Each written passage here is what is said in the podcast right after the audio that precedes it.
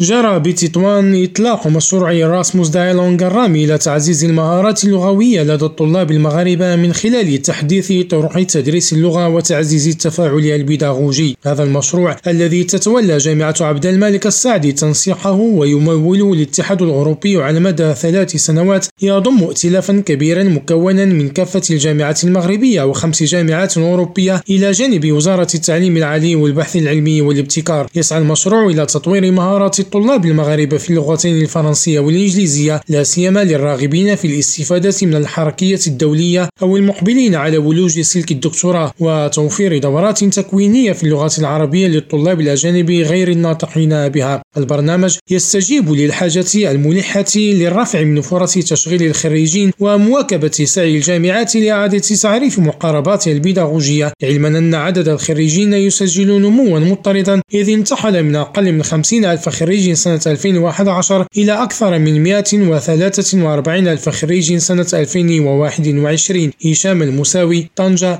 ريم راديو.